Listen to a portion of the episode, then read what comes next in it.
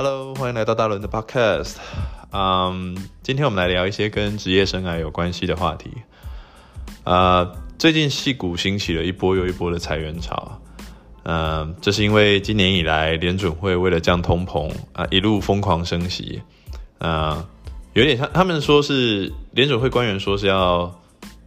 呃，预期失业率会上升，然后预期经济增长会放缓。那他们不觉得这是经济衰退，啊，只是说各大科技公司都在缩编，都在裁员，想要熬过这一波的景气寒冬。这样，因为各大公司的预期都是将来二零二三年依然不会好。这样，那你说在这个裁员浪潮中，我跟我太太都是软体工程师。心里会不会恐慌？嗯，身边的朋友或同事有些是蛮有信心的，觉得公司裁员再怎么样，也就是裁 sales、裁 HR 人资那边，嗯，不会裁到 engineers。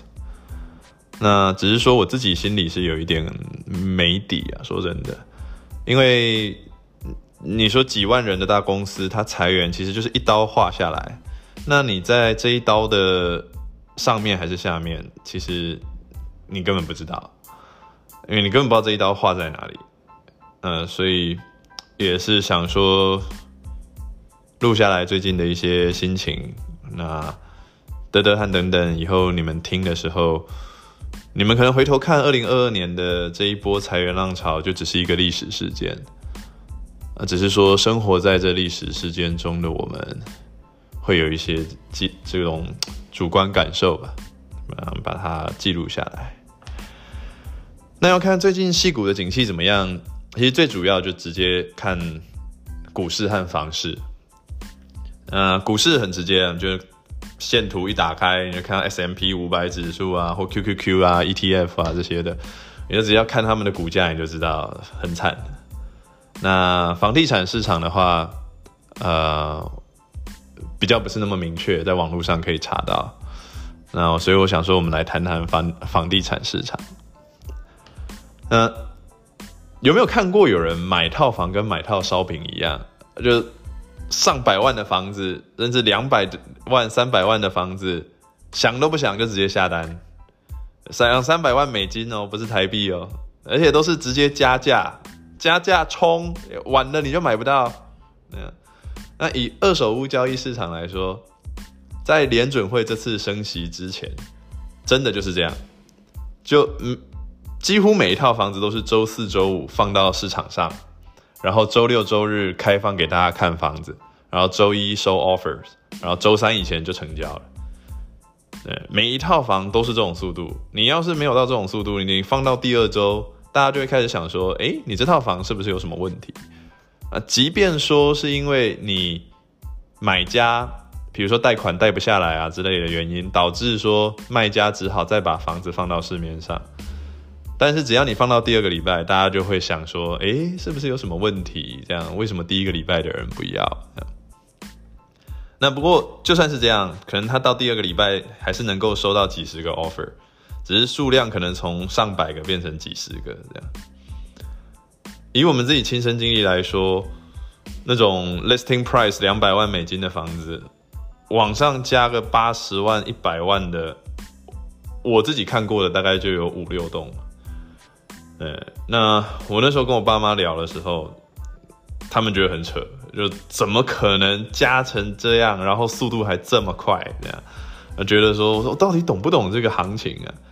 然后直到他们自己来美国一趟。然后看到了以后，我爸才感叹说：“哦，这生意怎么这么好做？”这样，嗯，那这是二手屋交易市场在升息之前的状况。那还有另一种是新房预售屋。那在升息之前，那一般来说是说，建商他会盖一个样品房让大家参观下单。但差不多二零二一年的时候，景气好的时候。他连样样品房都不用盖，就只要画地，然后说这里有个建案，一堆人抢着下定金把房子都买光，样品房都不用盖，就几万块的定金，然后就像开五十块的扭蛋一样，就你打开是什么就是什么，这样，就只要画些图给你看就好了。我记得那时候我跟我太太去看一块建案，然后我们那时候还是二零一八年而已，去看一块建案，然后就找不到那个样品房。然后开开开，想说到底样品房在哪里？然后我太太还生气说：“怎么可能找不到？这一定是你没有认真找。”啊，后来好不容易我打通建商的电话，他们说：“哦，这个不好意思，我们第一期都已经卖光了啊，样品房我们还没有盖啊。不过如果说你有兴趣的话，你可以下单我们的第二期，等我们什么时候会开放这样，就很扯。但是这从。Fed 升息这大半年以来，这状况就已经完全不同了。就一栋二手房放个一两个月卖不出去的很多，然后最后成交价降价的也很多，而且有这种降八十万的、降一百万的，这样就跟之前是反过来的。然后还有很多那种新房预售屋现在卖不动，然后建商有的撑得住的，他们不愿意降价就。推出一些那种啊，免费帮你升级橱柜啊、地板啊这种的优惠，但是卖不出去就还是卖不出去。现在就是看说建商跟买家哪边比较能撑啊。那矽谷的房子为什么这么好卖？呃，就是因为软体工程师薪水高啊，有钱，而且差不多都是正值婚嫁年龄。那结婚后第一件事情大概就是买房啊，啊，当然有人结婚后第一件事情是生小孩，啊，也有人结婚后第一件事情是离婚。那不过大概率上来说，买房是一个主要的趋势。那所以就是各大科技巨头就是动不动就发这几十万美金 package，啊，加上这些员工又正好有购购房的需求。所以就造成这边的房市非常火热。那你说为什么软体工程师薪水这么高？啊，因为科技业钱多啊。那为什么科技业钱多？有一句话说，赚钱的生意都写在六法全书里面，合法的事情都已经杀成红海了，违法的事情才是蓝海。那金融海啸，零八年那次二次贷危机。金融海啸过后，金融业受受到非常严格的监管，啊，所以基本上大家在那边玩不出什么花样。那科技业由于很多法律相关的法律都还没有跟上脚步，所以钱很快就从金融业都流向了科技业。那你说科技业，其实这个名词是像那种传统产业这个词一样，就是。塑胶、化工、纺织、营造，你说他们都算传统产业，但是隔行如隔山啊，就嗯，大家都是传统产业，但其实产业跟产业之间没有很多相似之处。那科技业也是这样，你说 Google 是广告业，Netflix 媒体业，Amazon 呃物流业，那 Apple 是算是供应链专精的这个手机设计制造业吧。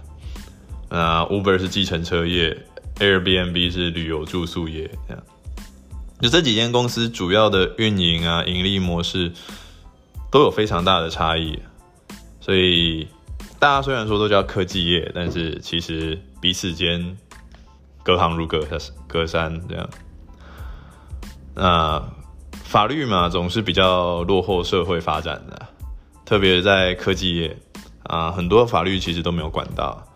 像 Google，它那时候广告业务可以就有爆发性的成长，就是因为很多网络隐私权啊这些的观观念，当时都还落后了一大截，大家都只想说哦，这是免费的可以用这样，那更不用说隐私权相关的法律，就基本上就是一片空白。那所以说他那时候想做什么就做什么。那，Uber 也是，你说它是科技业，但它其实就是计程车业，而且它比传统计程车。更好的是说，它起家，它不用负担车队的营运成本，它不用负担司机的保险啊、退休金这些，所以它在价钱上，它可以吊打传统计程车。那 Apple 它的主业还是硬体啊，就是主要还是它的手机啊这些。那只是说，它现在利用它手机庞大的市占率，它上吃供应商，下吃消费者，然后又从硬体走入软体，就现在所有在 Apple Store 呃 App Store 上面上架的软体都必须要缴交三十 percent 的苹果税啊，呃，所以目前苹果是天天在被告垄断市场啊。也许将来某天公平交易法它也会改，然后改说，哎，苹果不能再这样搞了。那苹果可能也会被迫寻找新的盈利模式，这样。总之就是说，因为这些种种法条比较落后，或者说呃没有规范到那的这些关系，二零一零年到二零二一年是科技业的黄金十年。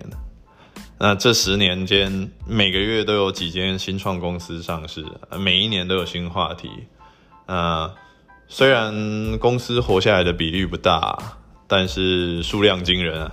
嗯，所以也就此养活了这一大批的这个码农。哎，这是中国用语。那城市码的码，然后农夫的农，就指软体工程师。我我个人觉得蛮贴切的，码农。那最近这几年的这一两年的新创就是区块链和虚拟货币产业。那在这之前就是 SaaS，就是 Software as a Service 啊，什么 Platform as a Service 啊。就我所在的公司 Salesforce 也是乘算是乘风而起这样。然后在这之前又有所谓的，我想比较早一点有游戏产业，就手机游戏啊什么的。很多，那这种虚拟货币应该算是是这几年最夯的话题，但只是说这个虚拟货币有点魔幻，我没有买，呃，也不懂这一行，那所以就不多说。但是前一阵子有一个 FTX 数百亿美元的这个交易交易所，虚拟货币交易所一夜之间垮台。你大概就可以知道说这监管有多宽松了，大概跟零八年前的那个金融业监管差不多。就当时监管机构根本没人搞懂那些次级房贷债券里面到底在做什么。这样，当然了，公司钱多是一回事，但是也不会无缘无故分给员工啊。那毕竟我们员工在资产公司的资产负债表里面其实是属于负债，不是属于资产。而且不是会增值的那种负债，是会越来越高的那种负债。那就我自己的印象来说的话，呃，软体工程师的高薪主要是来自于有 Google、Facebook，还有 Facebook，主要是 Facebook 带起的这个高薪抢人大战。那在 Facebook 之前，其实 Google 的福利就已经很好了。但是没有高到说就几十万美金的 package 这样，那现在的这种我们看到的这种高薪 package，主要是 Facebook 和 Netflix 这些算后起之秀吧，他们拉起来的。那截至目前为止，Facebook 应该还是世界上最大的呃社群媒体吧，有最多的使用者网络啊。呃，旗下的这个 Instagram，他们收购了 Instagram 也是我非常喜欢看这个正妹照。哎的地方，呃，或许再过个十年，那些正妹都已经老了，嗯，但至少在一零年到二一年这黄金十年，Facebook 曾经引领过戏骨这个薪水的标杆，动不动就四五十万的这个 package，曾经是所有，然后叫大厂码农啊。大公司的这个软体工程师的薪水高标啊，那只是说这次经济衰退，Facebook 一裁裁了一万多人，我很可能也象征着他说走向衰落。那还有接下来的微软裁员，亚马逊裁员，然后还有谣传中 Google 也说要裁员。呃，这几大科技巨头只剩苹果还没有听到裁员的风声了。那科技巨头都这样了，那底下的这些小菜鸡们更不用讲了。有很多公司都在裁，就我所在的公司 Salesforce 也裁了一千多人。那接下来应该还有可能陆陆续续再会裁。呃，目前听说都还是在 sales 和 HR 方面，还没有踩到 engineers，但不晓得下一波会怎么样。嗯，只是说这一次的衰退跟两千年的 dot-com 泡沫又不太一样，因为这一次资本家他从一开始就知道，就是比较聪明，他不会很盲目的砸钱给那些新创。呃，虽然说虚拟货币市场还是有发生像就我们说 FTX 交易所那样的丑闻，但是相对于两千年的那个状况来说，数量很少很少。就这一波的科技浪潮，大部分来说，你新创公司一定要提供足够的，他们说活跃用户数啊，还有用户成长曲线啊这些的，你要有足够的这些数数字，你才有办法获得融资。那各个天使基金啊，风险投资，他们现在也都业务熟练，就融资之后开始推着公司上市上市的这个步调非常非常快。呃，那至于你说上市上市以后会不会变成鸡蛋水饺股？哎，那那个就是我们广大韭菜的的问题了。那你说？怕不怕这种裁员？嗯，我之前面说，有些公司说应该不会裁到 engineer，但你不用说别的啊，你只要有风声，有些谣言说，哎，公司开始算每个人的 checking history 了，就看你说你过去呃写了多少 code 这样，你就可以让很多人晚上睡不着了，因为你工作到后来年年头越来越久。其实你的 checking history 是越来越少的，因为大部分的时间其实都花在开会，然后花在讨论细节，花在 review code，那反而不像那些 new hire，就是新人，他可以时常 checking 一些小的改动啊，checking 一些就修修 test 啊之类的。那所以听到这些传闻，即便没头没尾的，我还是。赶快开始挑一些就不是不是那么重要的东西啊，来增加一些这个 checking 数量。我爸妈在台湾看到新闻也是很担心的，就说：“哎呀，你们公司会不会裁啊什么的？”呃，之前还没裁的时候，我跟他们说不会啊，就是财务健全啊这样。然后现在裁了以后，我跟他们说啊，不会啦，裁的不会裁到工程师了这样。但其实谁知道，就是。等到真的被裁了，可能我也会会啊，不会啦，我还会找到新的工作啦。对啊，毕竟我觉得我对做的工东西对公司很重要，但可能公司觉得没有我对他很重要。对啊，而且你说这次没被裁，那下次、下下次，呃，职业生涯这么长，那一定会有一次又一次的这个衰退，一次又一次的裁员，那。谁知道我能够熬过几次？嗯，呃，有些人会觉得说，就只要努力一点工作就不会被裁。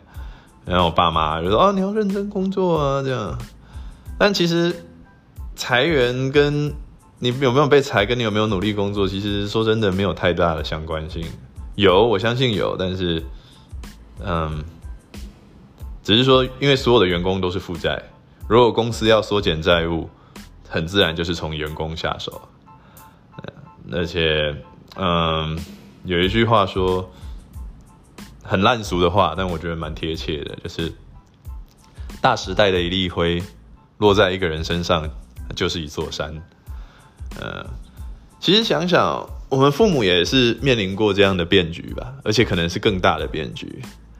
你想，一九七一年台湾的时候退出联合国，然后一九七八年台美断交，一九九六年飞弹危机，基本上每一次台湾的房地产都是崩到，呃，崩到不行吧？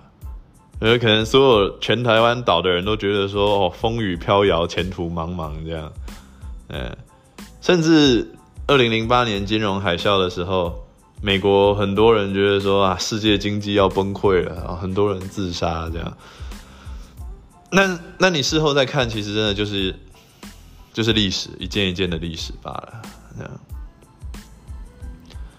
那我是还没有被裁过员啊，最接近裁员的一次经验是被 fire。呃，我退伍以后第一份工作是在公园院里面有一家做 IC IC design 的小公司。那我那时候做了两个月就被 fire 了。当时还有还年轻，就无所谓，就是学到一个经验，说不要去小公司做工程师，因为那培训期太长太长了。小公司没有时间，没有耐性，也没有人力可以去慢慢带新人。我进去以后才知道说，哦，在我之前，那间公司已经 fire 了两个，就是同样是台大电机的学长，啊，都是新进职员，都是刚毕业这样，所以那时候被 fire 也没有说很放在心上，因为我大概知道说这不是我的问题啊，是说那间公司他不知道他要找什么样的人，他要即战力，有多年工作经验的那种即战力，然后但是他请了一堆就只有学历的菜逼，然后说菜逼不行。那到现在，今年已经三十六岁了。那这是一个会说出这种啊“年轻真好啊”这种话的岁数了。那除了说羡慕年轻的体能以外，也是因为说年轻的时候你还没有结婚生子，然后你一人保全家保啊，你可以去尝试、去试错，然后你去。呃，出国去寻找不同的东西，这样就很少有人能够一开始就知道自己想做什么了。那寻找自己想到底想做什么职业，其实是一种你看不到尽头的一个试错过程。很可能你每次换一份工作，你都只是知道说，哦，我不喜欢做这个，你又多了一份你你不知不喜欢的工作，但你还是不知道自己要什么。那可能能找到，呃，可能找一辈子都没找到啊，也可能你找到一半就因为呃年龄因素，或者说因为种种因素，你选择步入家庭，那你就只好放弃寻找说寻找这个梦想职业。那只是说，话说回头，你说有没有找到梦想中的职业，可能也没那么重要。毕竟人生是多种要素组成啊，职业只是其中一部分嘛。那还有家庭啊，有兴趣爱好，然后你的健康啊，你的爱，你可以去追求爱情啊，这些。就而且人生这么长，你就算你现在找到梦想中职业，也不代表你真的可以保持这样的热忱二十年、三十年、四十年。对啊。人生其实不断不断在推进，想法也是不断不断在转变。年轻的时候，我很看重爱情，特别是那种头一两次恋爱的时候，你都会觉得对方就是真爱，就是要跟他一辈子在一起。呃，还好，就是当时没有头脑一热冲一波去结婚登记，或者说把女生的肚子搞大之类的。呃，因为到现在结了婚才知道说，婚姻不是爱情，呃。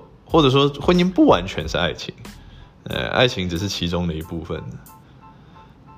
那又或者说，像我太太，她年轻的时候非常看重职业，像到现在都还是非常看重她的所谓的他们叫 career，对，就只要她的主管对她吹通鬼话，她就整个热血上涌，呃，天天熬夜加班，对。但熬到她痔疮痛的时候，她又觉得啊。健康最重要，他宁可花一百万美金去换这个屁股乖乖不痛。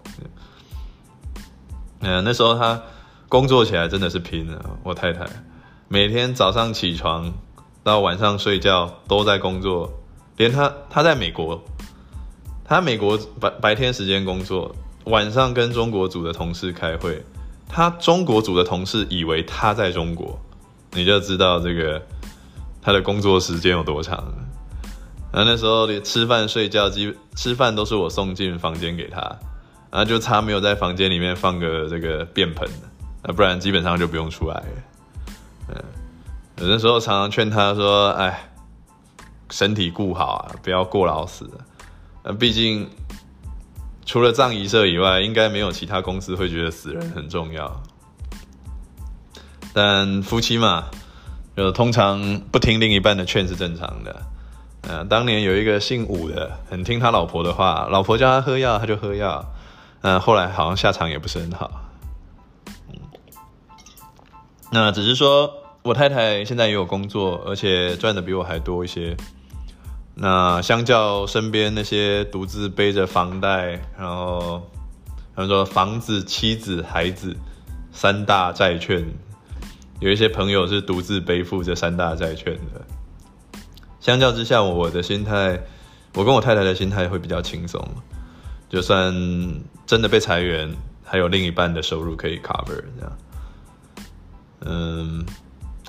对啊，我相信德德和等等长大，在未来也会碰到类似情况，经济衰退、裁员。无论他们是上班族，或是自由职业，或是创业，都会碰到这个情况。